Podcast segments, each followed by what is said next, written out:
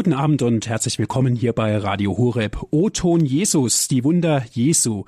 Das ist das Thema unserer heutigen Sendung. Credo hier bei Radio Horeb. Ich bin Diakon Andreas Martin. Herzlich willkommen.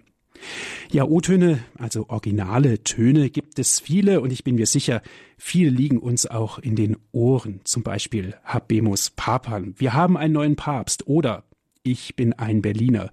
Das berühmte Zitat von John F. Kennedy. Und so, denke ich, liebe Zuhörer, fallen uns noch viele ein. Aber welche O-Töne gibt es denn von Jesus? Und was ist das Spannende daran? Darum geht es heute, jetzt, hier in der Sendung Credo und ich darf ganz herzlich unseren Referenten des, der heutigen Sendung begrüßen, live hier im Studio. Das ist Pfarrer Dr. Ulrich Lindel. Er ist Wallfahrtsseelsorger und Leiter der Pfarreiengemeinschaft in Bieberbach. Das liegt im Bistum Augsburg. Herr Pfarrer Lindel, herzlich willkommen. Herr Martin, grüß Gott und ein ganz herzliches Willkommen auch zur diesmaligen Credo-Sendung hier in noch hochverschneiten Balderschwank. O-Ton Jesus, die Wunder Jesu. In der Vorbereitung auf diese Sendung habe ich mich gefragt, wie kommt man eigentlich auf so ein Motto und welche O-Töne fallen mir ganz persönlich dazu ein? Und ganz ehrlich, ich musste einen Moment darüber nachdenken. Es kam eben nichts wie aus der Pistole geschossen. Und hat Jesus eigentlich wirklich so wenig gesprochen, Herr Fachlindel? Wie kam es zu diesem Motto? Zunächst, Herr Martin, bin ich Ihnen dankbar, dass Sie den Begriff O-Ton gleich erklärt haben, denn so geläufig ist er nicht allen Hörerinnen und Hörern vielleicht. Ein O-Ton ist ein Originalton, also das, was Jesus wortwörtlich gesagt hat, so wie es in den Evangelien uns überliefert ist.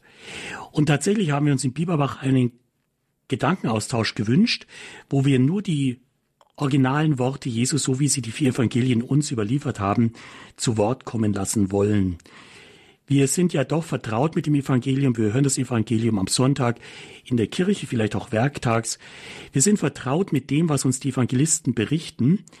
Aber wenn es dann darum geht, sich einmal zu überlegen, ja, welches Wort fällt mir zu Jesus ein oder noch besser gesagt, welches Wort von Jesus fällt mir ein, dann kommen wir ins Nachdenken, vielleicht sogar ins Grübeln.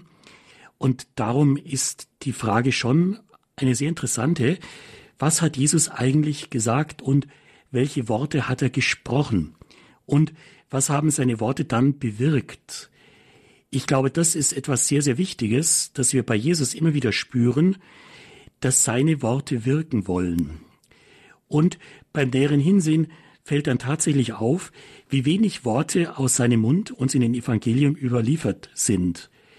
Und ich glaube, das ist schon mal eine ganz gute und sehr positive Einsicht, dass uns in Jesus kein Vielredner begegnet. Jesus hat nicht zu viele Worte gemacht. Er hat niemanden überredet. Er hat auch nie die Absicht gehabt, den Menschen etwas einzureden.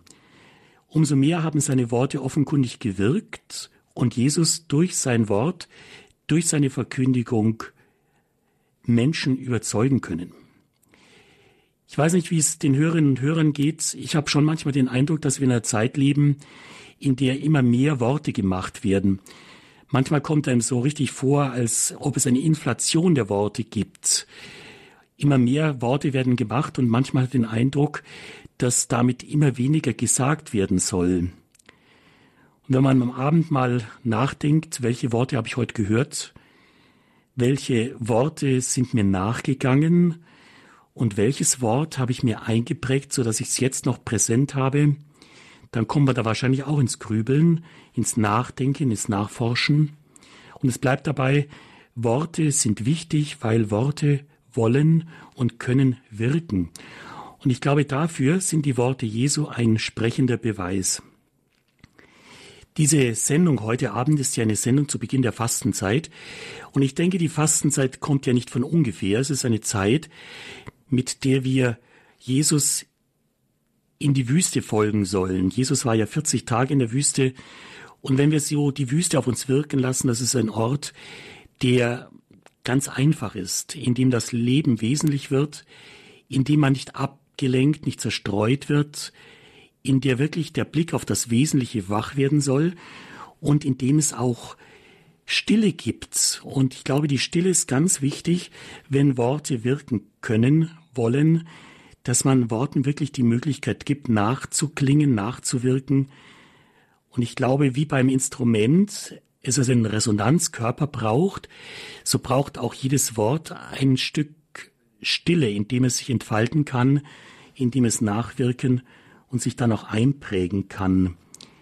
Nicht zuletzt der Begriff der Schriftbetrachtung hat ja bei uns im christlichen Bereich einen ganz hohen Stellenwert, dass wir die Worte nicht einfach lesen und dann gleich wieder vergessen, sondern dass wir uns wirklich den Worten nähern, sie betrachten und damit dem Wort die Möglichkeit geben, dass es sich einwirkt in unsere Seele und damit auch ein Stück weit Fleisch wird in unserem Leben. Also der Begriff O-Ton will das Wort Jesu zum Hören bringen und damit für uns auch ein Anreiz sein, uns dem Wort Jesu zu öffnen, so dass er uns wirklich ansprechen kann und dass seine Worte rein wirken können in unser Leben. Und ich glaube, gerade wenn wir die Worte Jesu an uns heranlassen, die er im Zusammenhang mit seinen Wundern getan hat, werden wir spüren auf der einen Seite, wie wenig Jesus sagt und wie viel die einzelnen Worte dann doch bewirken.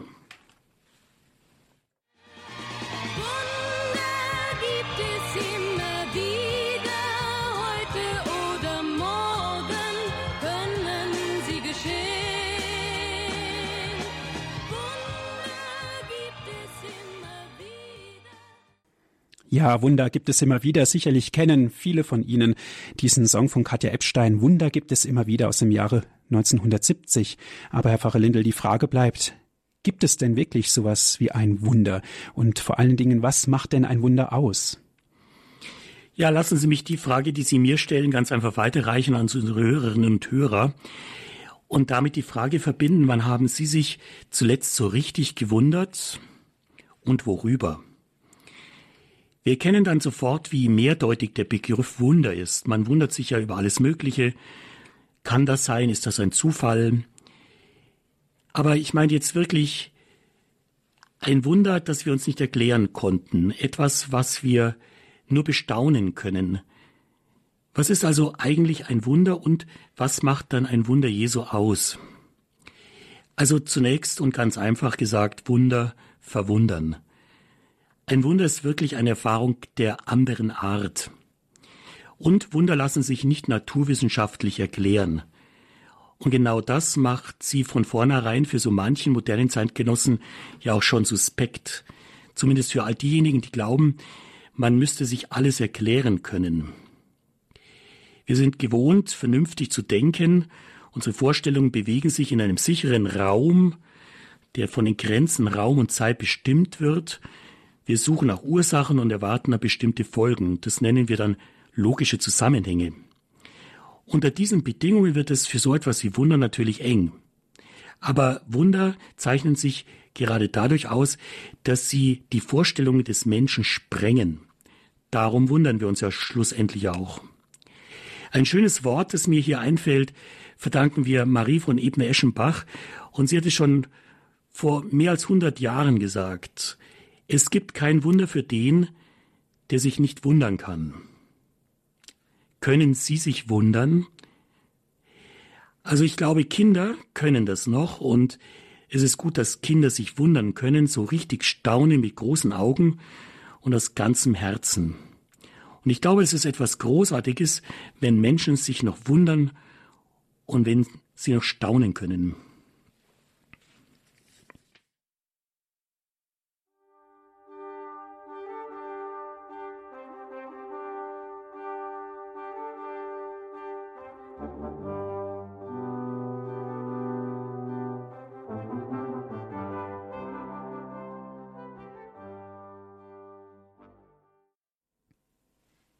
Heute in der Sendung Credo hier bei Radio Horeb geht es um O-Töne. Was hat Jesus uns im Original gesagt, insbesondere auch bei den Wundern? Zu Gast bei uns ist Herr Pfarrer Dr. Ulrich Lindel. Herr Pfarrer Lindel, ein Wunder ist ja schon eigentlich verwunderlich. Schönes Wortspiel. Es geschieht etwas, was man im Grunde genommen gar nicht begreifen kann. Wo kommen denn die Wunder her? Ja, wie Sie schon sagen, Wunder lassen sich nicht ganz einfach begreifen, sie lassen sich auch nicht unter dem Mikroskop belegen oder im Computer berechnen, denn Wunder kommen aus einer anderen Wirklichkeit. Wunder sind Ereignisse, die in einer anderen Wirklichkeit ihren Ursprung haben, aber sie wirken hinein in unsere Wirklichkeit, sie wirken hinein in unsere Welt. Sie ereignen sich also im Hier und Jetzt und sprengen damit diesen Rahmen von Raum und Zeit auf. Wer nur an die sichtbare Welt glaubt, der wird sich mit Wundern von vornherein schwer tun.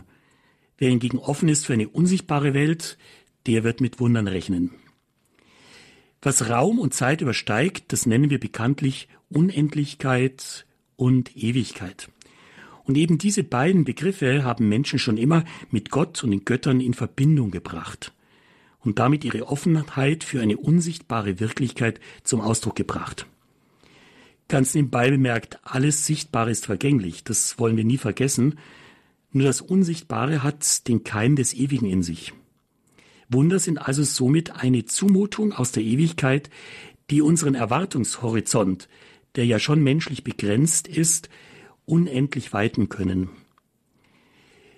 Ohne einen Gott freilich, der das Menschen Unmögliche wunderbar möglich macht, stoßen wir Menschen schnell an unsere Grenzen, auch mit all unseren modernen Wissenschaften. Der Astrophysiker und Raumfahrtpionier Werner von Braun hat es offen gestanden und einmal ehrlich bekannt, hätten wir alle Wissenschaft der Welt, so brauchten wir doch den Glauben an Gott, da der Glaube an uns selbst an seinen Grenzen angelangt ist. Die Wunder der Bibel überschreiten damit die menschlichen Grenzen, weil in ihnen Gottes Macht wirksam wird. Mhm. Und wenn wir jetzt auf Jesus schauen, welche Wunder gibt es denn ganz konkret von Jesus? Ja, für gewöhnlich werden die Wunder Jesu unterteilt im näheren Blick auf das Geschehen. Und sind die Heilungswunder Jesu vertraut, wie sie vor allem auch im Lukasevangelium sehr plastisch dargestellt werden? Dämonenaustreibungen und schließlich die sogenannten Naturwunder.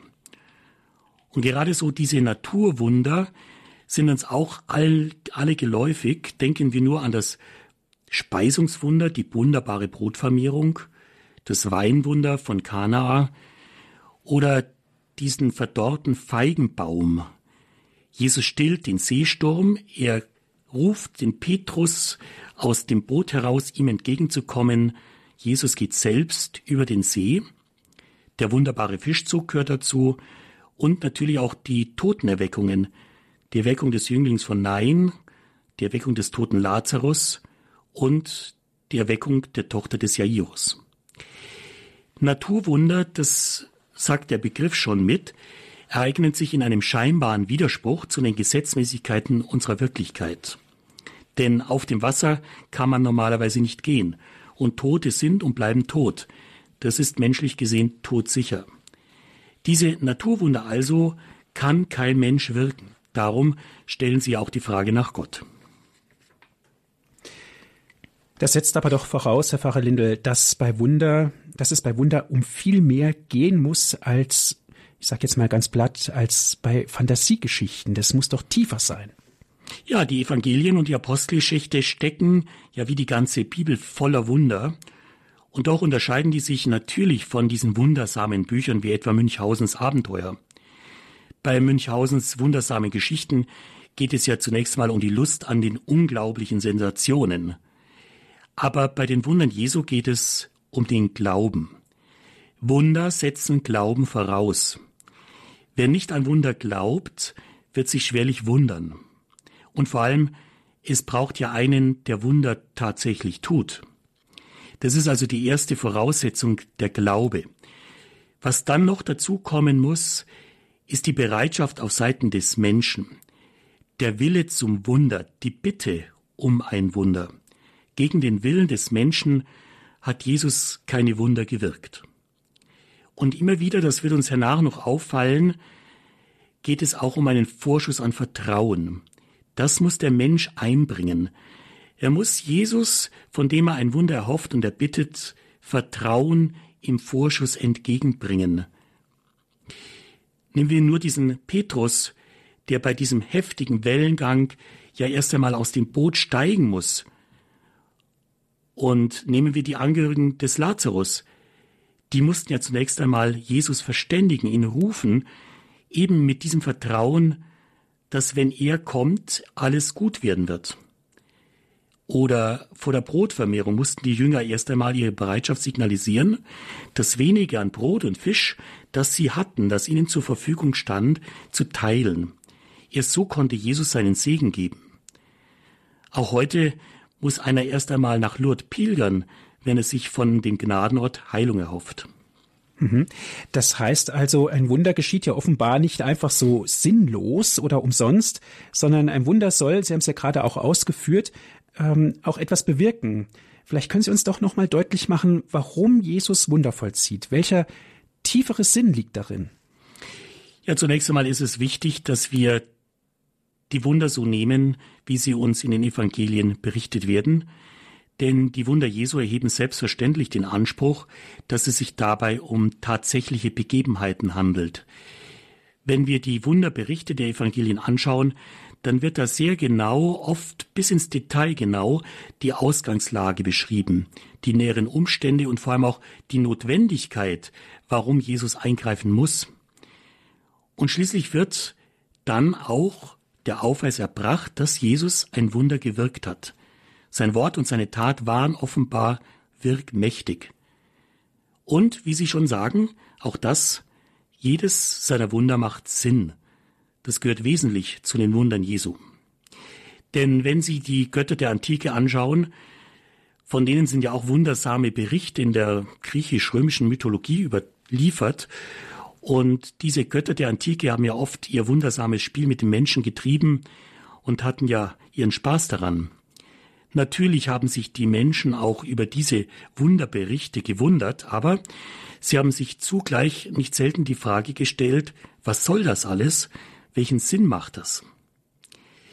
Bei den Wundern Jesu darf, ja muss man die Frage nach dem Sinn stellen und man kann sie von Jesus her beantworten. Die Wunder Jesu machen sogar meines Erachtens einen doppelten Sinn.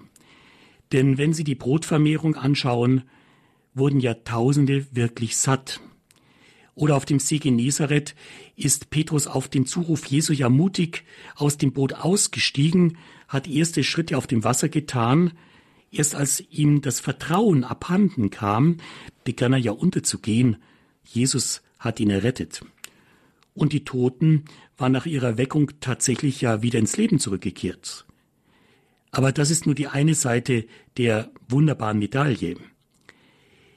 Denn die Wunder machen noch einen tieferen Sinn. Jesus war ja kein Zauberkünstler und er war auch weit mehr als ein Wundertäter. Als solcher hätte Jesus wahrscheinlich bessere Geschäfte machen können und wäre wohl nie gekreuzigt worden. Nein, Jesus ging es um Gott und den Menschen. Und er wollte den Menschen Gott nahe bringen. In diesem Dienst stehen auch seine Wunder.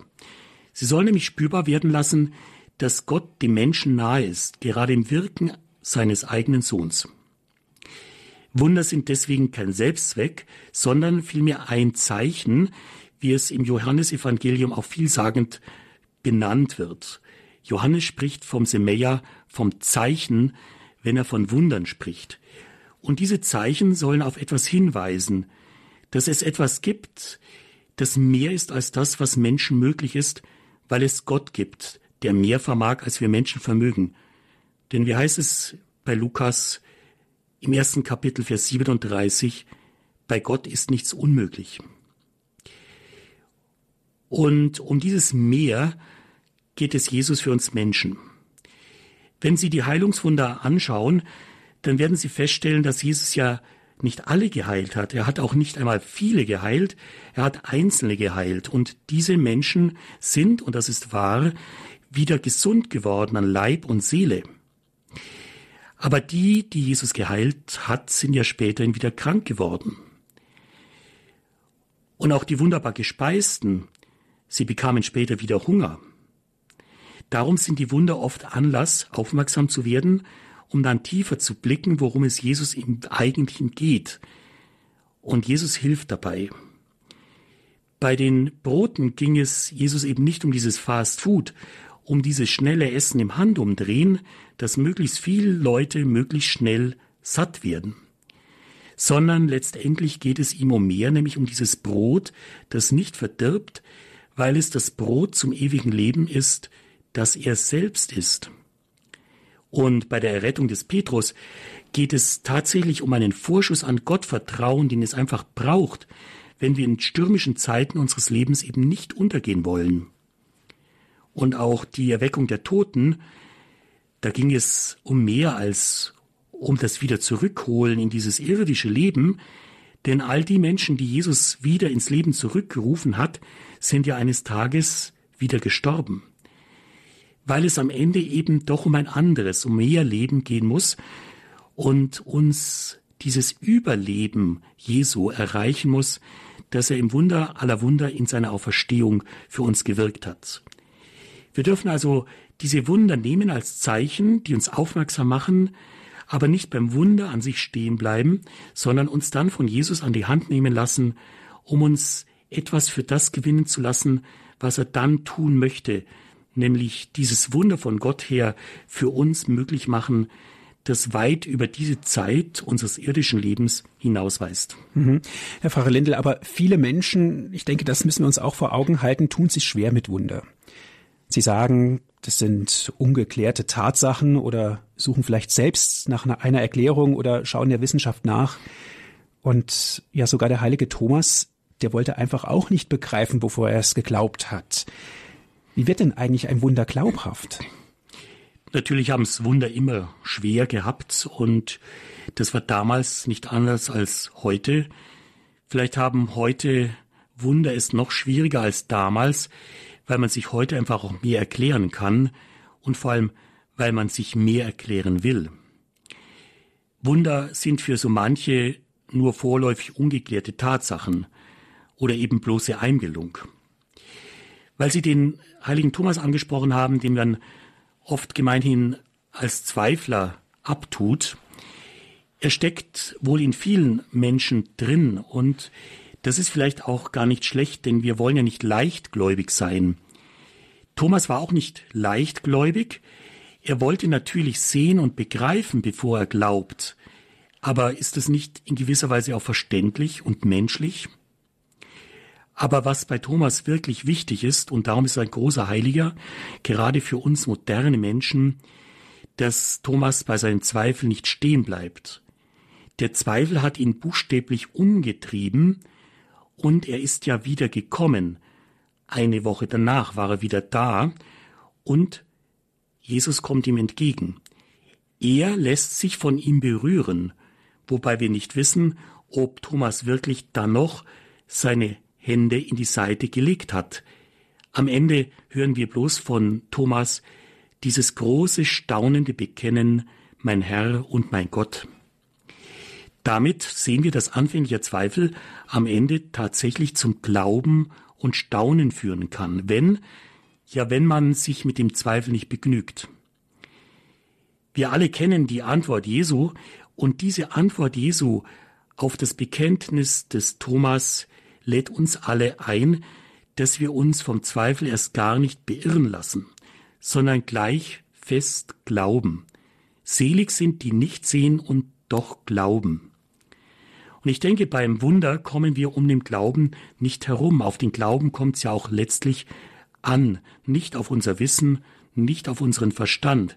Was wissen wir Menschen schon? Was können wir letztendlich auch begreifen? Ich bin der festen Überzeugung, dass Glaube mehr ist als Wissen. Ja, ich glaube, dass der Glaube unserem Wissen auf die Sprünge helfen will, dass der Glaube unserem Wissen weiterhelfen möchte. Weil wir eben mit unserem Glauben über das Menschenmögliche hinausdenken können und damit über Grenzen kommen, die wir überwinden müssen. Der heilige Anselm von Canterbury hat mal gesagt, der Glaube lässt uns begreifen, dass es etwas Unbegreifliches gibt. Und das ist etwas Schönes, dass es etwas Unbegreifliches gibt, weil es größer ist als wir Menschen. Und es gibt etwas, das größer ist als wir Menschen. Wunder wollen uns darauf aufmerksam machen. Natürlich kennen Sie es gut wie ich Menschen, die sagen, mich wundert nichts mehr.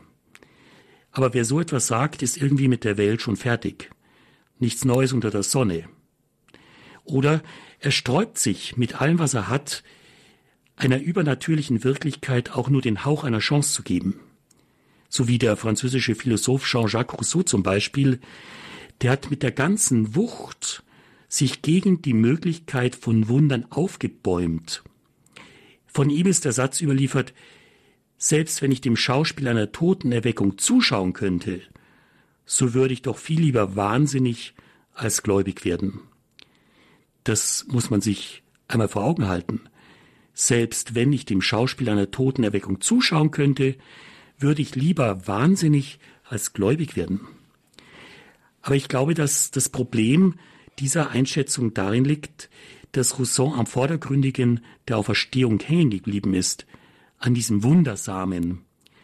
Aber wie gesehen, Wunder haben ja einen tieferen Sinn. Wunder sprechen von einer größeren Wirklichkeit, von einem tieferen Sinn. Tod und Auferstehung waren eben kein Schauspiel, sondern es war eine dramatische Rettungsaktion, die letztendlich tief hineinblicken lässt in die Liebe Gottes, die jeden Tod überwindet. Wer das begriffen hat, der war dann auch bereit, für diesen wunderbaren Glauben als Märtyrer selbst in den Tod zu gehen.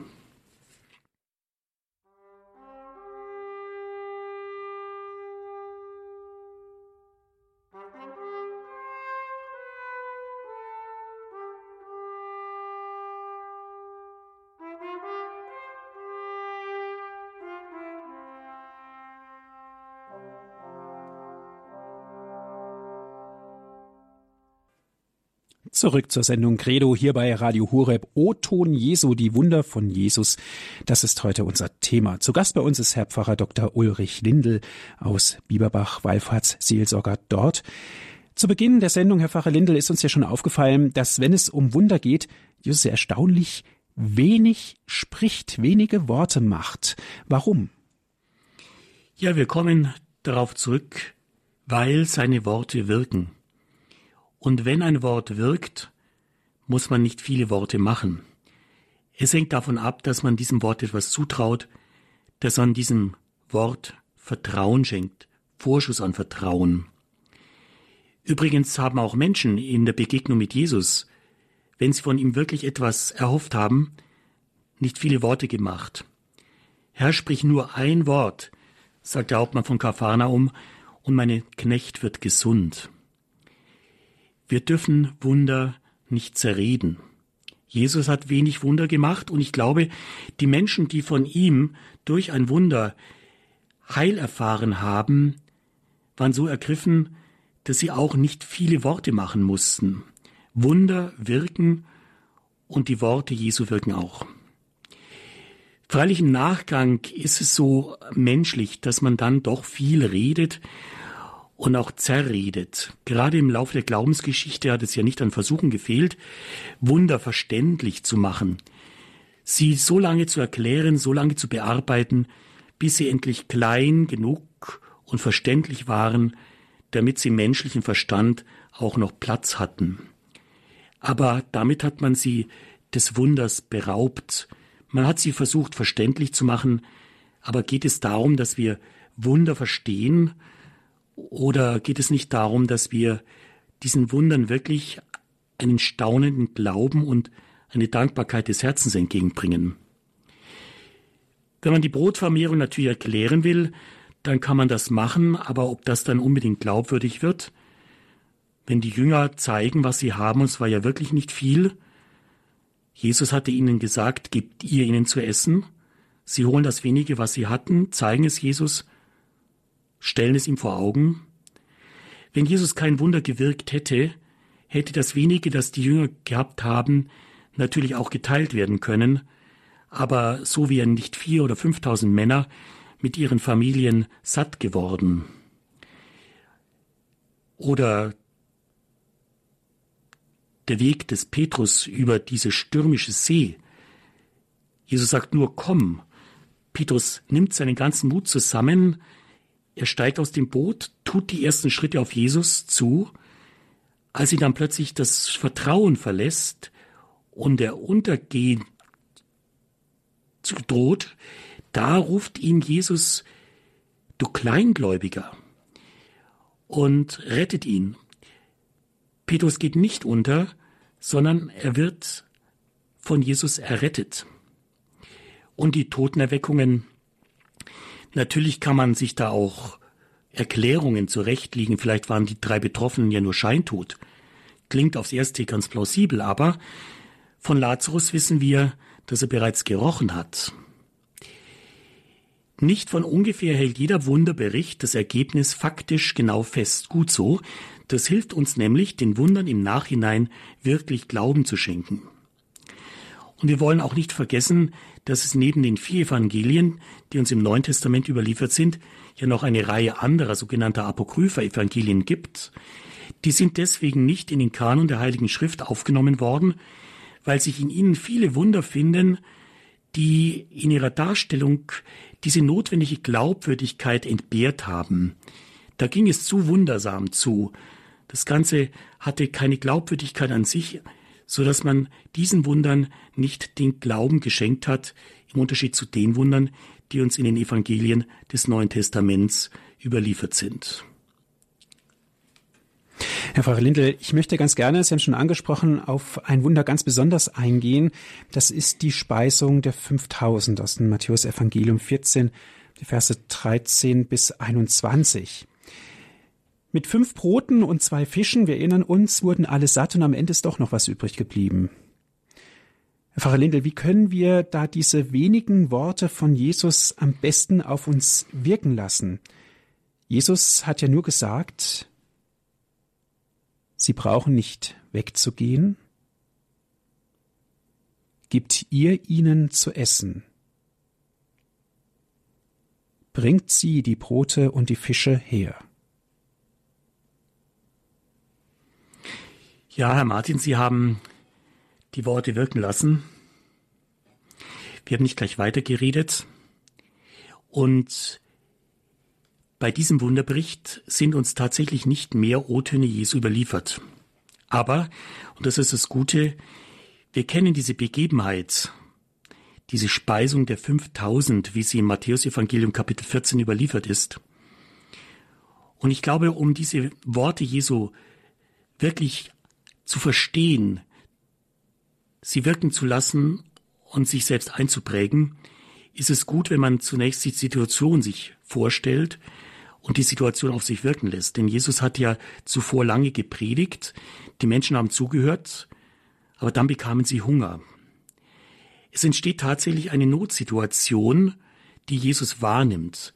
Auch seine Jünger nehmen die wahr.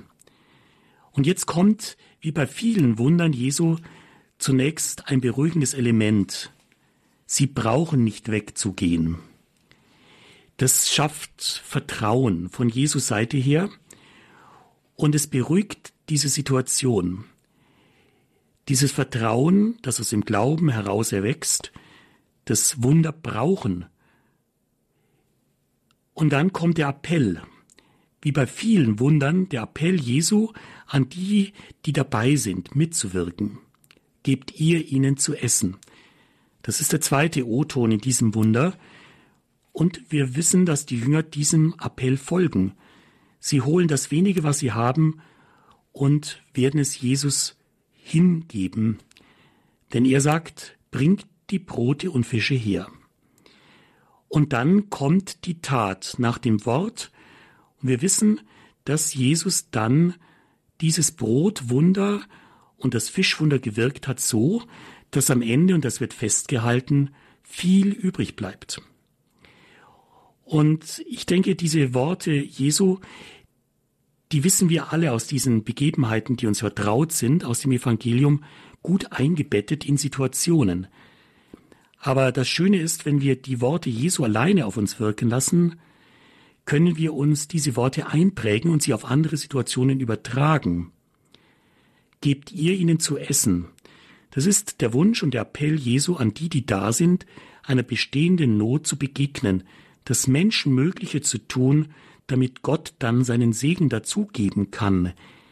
Hätten die Jünger nichts gebracht, hätten sie das wenige für sich behalten und unter sich aufgeteilt, hätte Jesus seinen Segen nicht geben können und das Wunder wäre ausgeblieben. Deswegen lohnt es sich zum Beispiel so einen O-Ton Jesus, so einen Originalappell in sich aufzunehmen mitzunehmen und an anderer Stelle, in anderen Situationen ganz einfach in seinem Sinn zu beherzigen. Wenige Worte, aber mit einer sehr, sehr großen Aussagekraft. Und ein zweites Wunder, das kennen wir auch, Jesus geht auf dem Wasser, Matthäus 14, 22 bis 33. Und auch hier sagt Jesus nur, Habt Vertrauen, ich bin es. Fürchtet euch nicht. Komm. Du Kleingläubiger, warum hast du gezweifelt? Auch hier, wer schon mal in Israel war, am See Genezareth, dieser Seesturm ist tatsächlich Realität auf diesem Binnengewässer. Es können plötzlich Fallwinde auf die Oberfläche des Sees fallen und tatsächlich das Wasser aufpeitschen. Das kleine Fischerboot, das wird hin und her geworfen. Natürlich haben die Jünger Angst, alles droht unterzugehen und plötzlich sehen sie Jesus. Jesus bringt wie im Wunder zuvor auch durch ein ganz einfaches Wort Ruhe in diese Situation. Hab Vertrauen, ich bin es, fürchtet euch nicht. Allein dieses Wort aufzunehmen, mitzunehmen in sein Leben. Wir alle kennen stürmische Zeiten. Wir alle wissen, dass die Wogen des Lebens auch bei uns hochschlagen können. Hab Vertrauen, ich bin es, fürchtet dich nicht. Dann der Appell, Petrus, und Jesus sagt nur, komm. Und Petrus kommt und droht dann doch unterzugehen. Was Jesus tut, es ist kein Vorwurf, sondern er will ihn davon überzeugen, wie sehr doch Gott Vertrauen und Jesus Vertrauen trägt. Du Kleingläubiger, warum hast du gezweifelt? Hast du nicht gesehen am Ende, dass ich dich retten kann? Hab Vertrauen, ich bin es. Fürchtet euch nicht. Komm. Du Kleingläubiger, warum hast du gezweifelt? Lassen wir die Worte Jesu auf uns wirken und prägen wir sie uns ein, denn wir brauchen diese Worte, jeder von uns. Erstaunlich wenig, sagt Jesus, aber irgendwie doch punktgenau. Ich möchte ganz gerne, liebe Zuhörer, Sie fragen, wie geht es Ihnen dabei, wenn Sie von den Wundern von Jesus hören und doch erfahren, dass er im Grunde genommen ganz wenig nur gesagt hat? Sie hören die Sendung Credo hier bei Radio Horeb.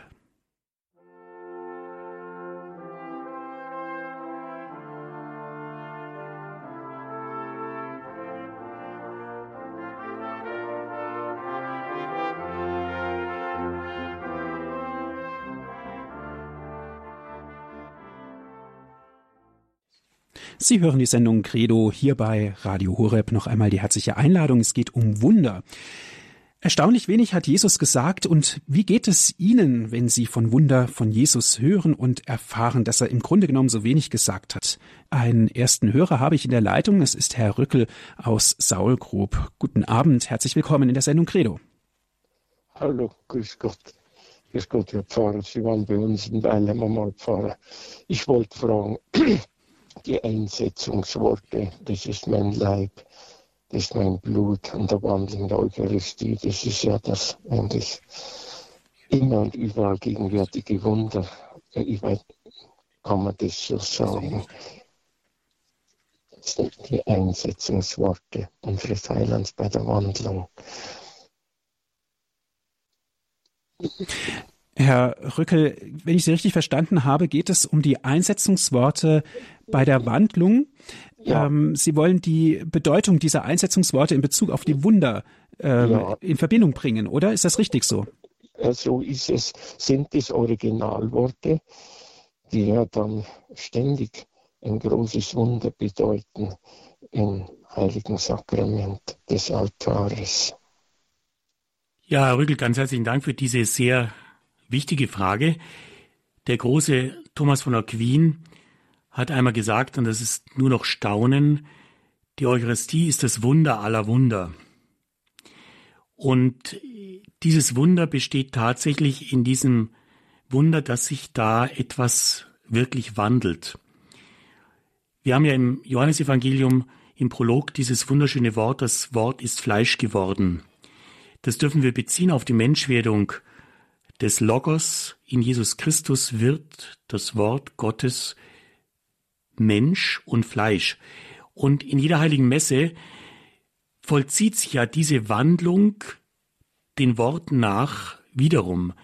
Denn aus Brot und Wein sichtbar in unserer Mitte, und das dürfen wir glauben, wird durch das Wandlungswort Leib und Blut Jesu Christi. Und diese Wandlungsworte sind uns in den Evangelien überliefert, auch Paulus hat sie uns überliefert. Und diese Wandlungsworte, sie sind für uns ein großer Schatz, weil wir uns an diesen Wandlungsworten orientieren und festhalten können. Es heißt, das ist mein Leib, das ist mein Blut, nicht das bedeutet, das könnte sein, nein, das ist. Und selbst Martin Luther hat sich an diese Worte Jesu ganz fest gehalten, hat gesagt, da können wir nicht drüber hinweg, da müssen wir festhalten. Und es ist wirklich so, dass durch die Wandlungsworte, und da wirkt ein Wort wirklich unendlich tief, der Herr leibhaftig in unsere Mitte kommt. Und Sie wissen ja, die Worte spricht ja nicht der Priester in Person, sondern der Priester in persona Christi. Also Jesus Christus selbst ist ja der Priester in diesem Augenblick. Er spricht diese Wandlungsworte und schenkt sich dann an die Menschen leibhaftig weiter, an die er sich austeilt.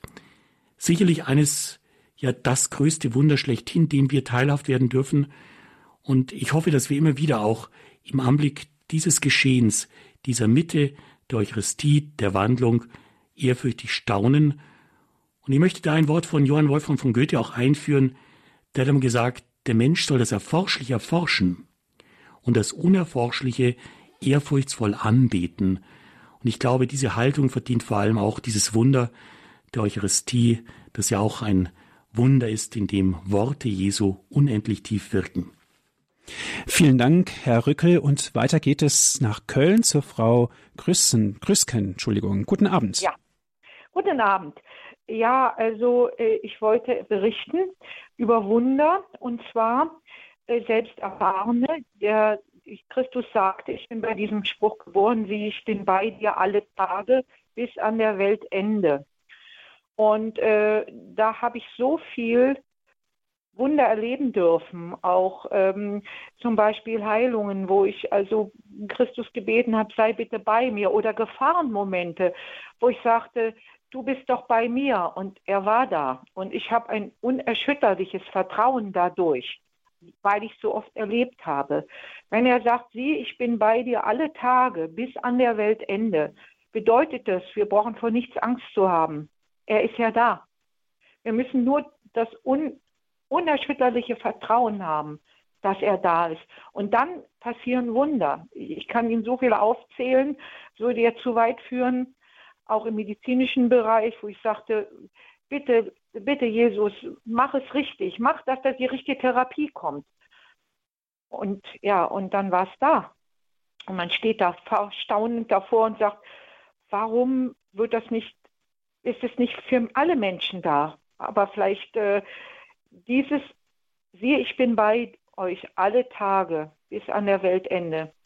Wenn man das wirklich in sein Herz aufnimmt und es verinnerlicht und es sich sagt, er ist da, dann ist er da.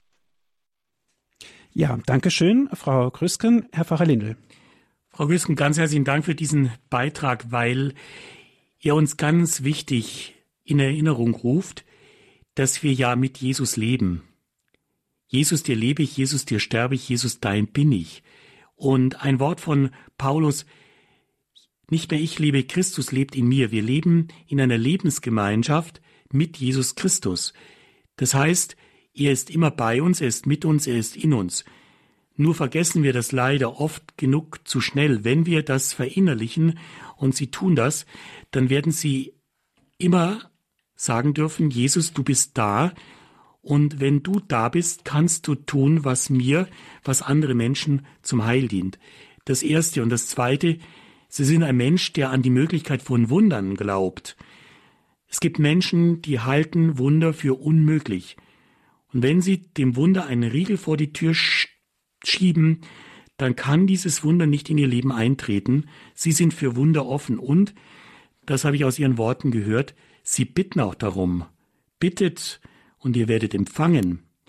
Und ich glaube, dieses inständige Bitten, wie dieser Hauptmann von Kapharnaum, von dem ich schon gesprochen habe, spricht nur ein Wort. Da schwingt so viel Vorschuss an Vertrauen mit. Und Jesus kann alles nur das Vertrauen eines Menschen nicht enttäuschen. Umso mehr finde ich es großartig, dass Sie so viel zu berichten haben. Und ich kann Ihnen nur wünschen, dass Sie das, was Sie erlebt haben, worüber Sie staunen und wofür Sie dankbar sind, möglichst vielen Menschen weitergeben. Wunder gibt es immer wieder, heißt es ja in diesem Song von Katja Epstein, wenn sie dir begegnen, musst du sie nur sehen. Daran liegt es ja auch oft, dass wir für diese Wunder, die sich ereignen, nicht die notwendige Aufmerksamkeit haben, aber bei Ihnen ist diese Aufmerksamkeit da, Sie sind dafür dankbar, erzählen Sie diese Wunder weiter. Wunderbar. Vielen Dank, Frau Krüsken. Und jetzt geht's weiter nach Sonthofen zum Herrn Lipp. Guten Abend, Herr Lipp. Ja, grüß Gott. Äh, ich habe da gehört bei dem Vortrag vorher, äh, Christus hat, äh, Petrus ist über den See gelaufen und nachher hat er ist das Vertrauen verloren und ist untergegangen. Und da hat Christus gesagt, äh, komm. Aber bevor er gesagt hat, äh, hat ihn, äh, Christus gesagt, komm, und hat ihn gerettet. Aber bevor er ihn gerettet hat, hat Petrus gesagt, so wie ich das in Erinnerung habe, Herr, rette mich. Weil das ist äh, für mich ein, ein, wichtiger Satz, weil viele Leute, wenn es nicht so funktioniert, wie sie wollen, dann sagen sie gleich, du bist ein Versager, du, wenn du Gott wärst, dann hättest du mit Versaufen lang. Petrus hat dem Jesus Christus keinen Vorwurf gemacht, sondern schlicht und einfach gesagt, Herr, rette mich. Und das hat er ja mit zweimal sagen müssen. Er hat es nachher daraufhin, hat er ihn ab sie verlangt. Wie soll ja, ich sagen? Entschuldigung, jetzt konnten wir gerade Ihren letzten Satz nicht mehr hören, Herr Lipp. Das wollten Sie sagen. Wunderbar. Lass mal einfach den Herrn Pfarrer Lindel darauf antworten. Herr, rette mich. Das ist, hat ja auch was mit Bekenntnis zu tun. Ja, Lipp, ganz herzlichen Dank. Wir haben vor allem jetzt auf diese O-Töne Jesu geschaut. Sie haben völlig recht. Dieser Notruf des Petrus ist, und das habe ich der Anruferin zuvor auch schon gesagt, ein Aufschrei abgrundtiefen Vertrauens. Da setzt einer seine ganze Hoffnung auf den Herrn, er klammert sich an Jesus. Und es ist genau wie bei der vorherigen Anruferin der Fall, wenn wir Jesus wirklich ein Vertrauen entgegenbringen, wenn wir auf ihn unsere ganze Hoffnung setzen, dann wird er uns nicht enttäuschen. Nur, und da haben Sie auch recht, diese echte Aus Aufschrei aus einer tiefen Not, Herr, rette mich, der wird eben oft vergessen. Jesus wirkt keine Wunder nebenbei oder aus Lust und Laune. Nein, er will wirklich sehen, dass es da einen Menschen gibt, der auf mich seine ganze Hoffnung setzt. Und die Worte, die Sie jetzt noch beigelegt haben zu diesem Wunder aus dem Mund des Petrus, ist so ein Aufschrei aus einem ganz tiefen Gottvertrauen, dem Jesus sich nicht verschließen konnte. Er hat Petrus gerettet. Dankeschön, Herr Lipp. Und jetzt einen letzten Hörer dürfen wir noch auf Sendung nehmen. Das ist Herr Gatz aus Rösrath. Guten Abend. Guten Abend. Ich wollte Anne für sich auf was Allgemeines mal hinweisen, und zwar die Naturgesetze. Die Naturgesetze sind nicht chaotisch, sondern in natürlicher, logischer Weise wirksam. Und wenn man das richtig sieht und dann sagt, und sich dann noch erinnert an das Wort von Jesus, sehen sollt ihr, aber nicht verstehen, dann ist man auch auf einer ganz anderen Schiene der Betrachtung von Wundern. Ja, danke schön. Ja, herzlichen Dank, Herr Gatz. Das möchte ich nur unterstreichen. Das ist ein sehr, sehr wichtiger Beitrag. Denn letztendlich stehen die, die Wunder Jesu nicht in einem Widerspruch zur Naturwissenschaft, sondern sie ergänzen und weiten diesen Wirklichkeitsbegriff, den die Naturwissenschaft natürlich hat und dessen Grenzen sie auch respektieren muss für sich selbst. Max Planck, der Begründer der Quantentheorie und Nobelpreisträger, hat einmal ausdrücklich festgestellt, Religion und Naturwissenschaften ergänzen und bedingen einander. Gott steht für den Gläubigen am Anfang, für den Physiker am Ende alles Denkens.